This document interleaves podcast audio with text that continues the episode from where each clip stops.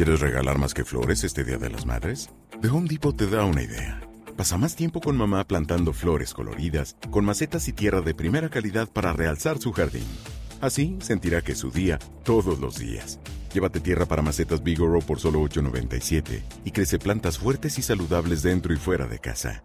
Recoge en tienda y sigue cultivando más momentos con mamá en The Home Depot. Haces más, logras más. Más detalles en homedepot.com diagonal delivery. Hola a todos, ¿qué tal estáis? Bienvenidos otra vez a la burbuja del español. Yo soy Marta Tardáguila y soy vuestra profesora de español. Hoy vamos a aprender otro tipo diferente de oraciones subordinadas. ¿Qué tipo vamos a aprender hoy? Pues las oraciones consecutivas. ¿Estáis listos? Empezamos. Como ya he dicho, hoy vamos a estudiar las oraciones subordinadas consecutivas. Lo primero vamos a decir para qué se utilizan estas oraciones. Son oraciones subordinadas en las que expreso la consecuencia de una acción que he expresado ya, de la que he hablado ya en la oración principal. Algo importante de estas oraciones es que siempre, siempre se colocan detrás de la principal. Ya sabéis que cuando hablamos de oraciones subordinadas muchas veces decimos que a veces la podemos poner delante o a veces la podemos poner detrás. Pero en este caso recuerda, solo se pone detrás. ¿Y cuáles son los nexos consecutivos más comunes? Vamos a decirlos. Así que de forma, de manera, de modo que. Por eso, tan más adjetivo o adverbio más que. Tan poco, poca, pocos, pocas. Más sustantivo más que. O tanto, tanta, tantos, tantas, más sustantivo más que. O verbo más tanto que o tan poco que o tal, tales, más sustantivo más que. Uf, cuántos nexos, ¿no? Un montón de construcciones. No os preocupéis, ahora mismo vamos a poner un ejemplo para cada uno de ellos. Pero antes de poner un ejemplo para cada uno de estos nexos, vamos a decir algo muy importante. Cuando yo construyo una oración consecutiva y utilizo uno de estos nexos. En la oración subordinada, es decir, la consecutiva, tengo que poner el indicativo o el subjuntivo. Hmm, muy bien, se pone en este caso el indicativo, es decir, recuerda que si utilizas uno de estos nexos, tienes que utilizar el indicativo. Por cierto, antes de continuar, os quiero enseñar algo. ¿Os gusta mi taza de la burbuja del español? Es súper bonita. Tiene aquí el nombre y el logo del sitio, de la página web y además un corazón.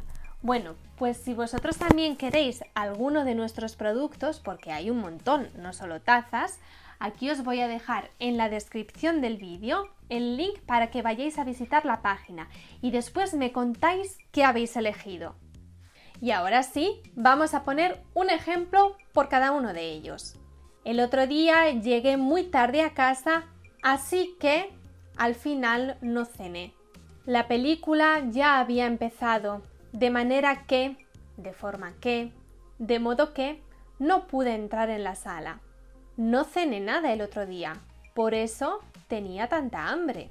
El coche se ha estropeado, por lo tanto, tendremos que ir en autobús es tan simpático que le cae bien a todo el mundo.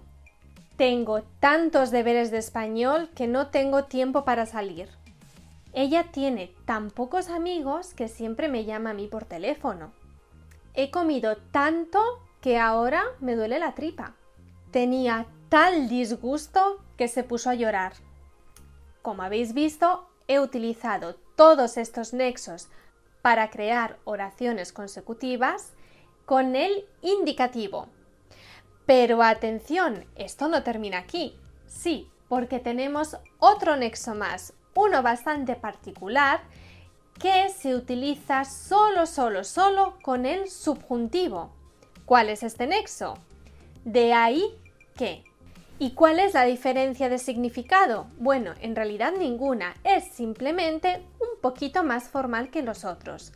Pero sobre todo la diferencia fundamental es que si yo utilizo de ahí que, tengo que utilizar el subjuntivo. Vamos a poner dos ejemplos, uno con indicativo y uno con subjuntivo. El coche se ha roto, así que tengo que ir en autobús el coche se ha roto, de ahí que tenga que ir en autobús. Como veis, en realidad el significado es el mismo, pero con el segundo uso el subjuntivo. Vamos a hablar de algunas particularidades. Por ejemplo, con los nexos tan o tanto de los que hemos hablado antes, introduzco una consecuencia que tiene que ver con la calidad o la cantidad. Por ejemplo, es tan antipático que nadie lo soporta. Estoy hablando de una calidad, ser antipático. O he comido tanto chocolate que ahora me duele la tripa. En este caso estoy hablando de una cantidad, el chocolate, que determina una consecuencia, que me duele la tripa. Y recuerda, el nexo tanto concuerda en género y número con el sustantivo al que se refiere. Por eso decimos tanto, tanta, tantos o tantas. Por ejemplo, en el ejemplo de antes decíamos, tengo tantos deberes de español que no tengo tiempo para salir. Tantos y deberes son masculinos plural, concuerdan. Y también tenemos que decir que los nexos de forma que, de manera que, de modo que, se suelen utilizar normalmente en contextos un poquito más formales. Por cierto, atención, no tenemos que confundir las oraciones consecutivas con las comparativas. En una oración comparativa yo simplemente comparo dos elementos. En una oración consecutiva yo hablo de la consecuencia de algo que he dicho en la principal. Vamos a poner dos ejemplos. Una oración comparativa puede ser, por ejemplo, habla tan bien como un nativo. Y una oración consecutiva puede ser, habla tan bien que parece un nativo. ¿Notáis la diferencia? Por cierto, otra confusión típica entre oraciones subordinadas es confundir las oraciones causales con las oraciones consecutivas. Puede ser un poco difícil diferenciarlas, pero el truco es este. En una oración consecutiva, la principal expresa la causa y la subordinada la consecuencia, mientras que en una oración causal, la principal expresa la consecuencia y la subordinada la causa. Del revés. Bien, pues hemos terminado nuestra clase de la burbuja del español, pero antes de irnos os quiero recordar que en nuestra página web podéis reservar también clases individuales y grupales si queréis profundizar un poquito lo que estamos aprendiendo. Y además, si os interesa, también os podemos ayudar con vuestro examen CIELE, es decir, la certificación de español que podéis hacer online desde vuestra propia casa. Así que ya sabéis, para cualquier tipo de pregunta o información, os voy a dejar aquí en la descripción todos los links para que podáis leer todo. Nos vemos en la próxima clase de la burbuja del español. Hasta pronto.